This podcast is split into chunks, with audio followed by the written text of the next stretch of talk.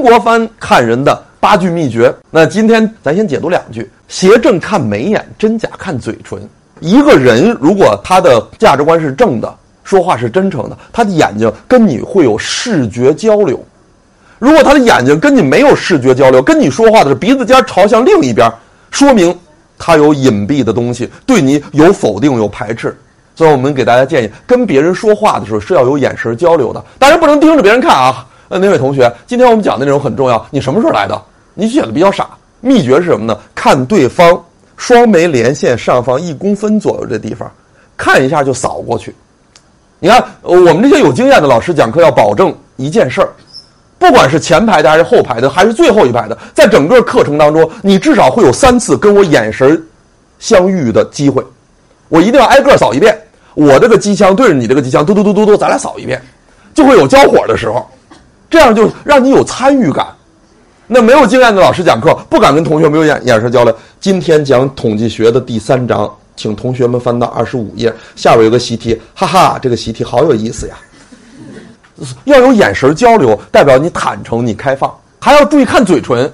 一个说假话的人，他的嘴唇上面有两个特殊的标志、特殊信号，一看就能看出来。首先。他会忍不住的要挡嘴唇，忍都忍不住，就要不停的挡嘴唇，这说明他说的话他自己都不认可，对吧？他自己都不认可。还有一个特点就是说言不由衷的话，由于统一性有问题，他即使不挡嘴唇，他的嘴唇会出现一边高一边低的歪嘴现象。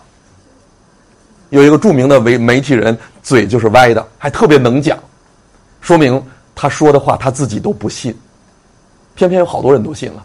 还有你会发现，有些小孩一乐嘴就是歪的，啊，有些主持人一乐也是嘴是歪的，对吧？说明什么？说明他乐的时候是按照领导和课本要求乐的，他并不发自内心。所以这个真假看嘴唇，说真话的人，表达真实感受的人，言语由衷而发的人，他的嘴唇就是平的，至少不会明显的歪啊。那如果他嘴唇明显的歪，说明他说话言不由衷。如果有一天我们发现自己在乐的时候嘴也是歪的，说明什么呢？说明你表态性的那个表情太多，附和型的表情太多，对吧？你那个讨好型的人格太明显。一般讨好型人格明显的人，他的一乐嘴就容易歪。你要活在自我肯定的状态当中，没必要讨好别人。我们把该做的事情做好了，对得起天，对得起地，处在自我肯定的状态当中，嘴唇自然它就平整了啊。感谢您的收听，现推出赵玉平老师人生自我管理必修课程。获取课程，请关注公众号 a b a m 六九六，回复“赵玉平”三个字就可以订阅课程。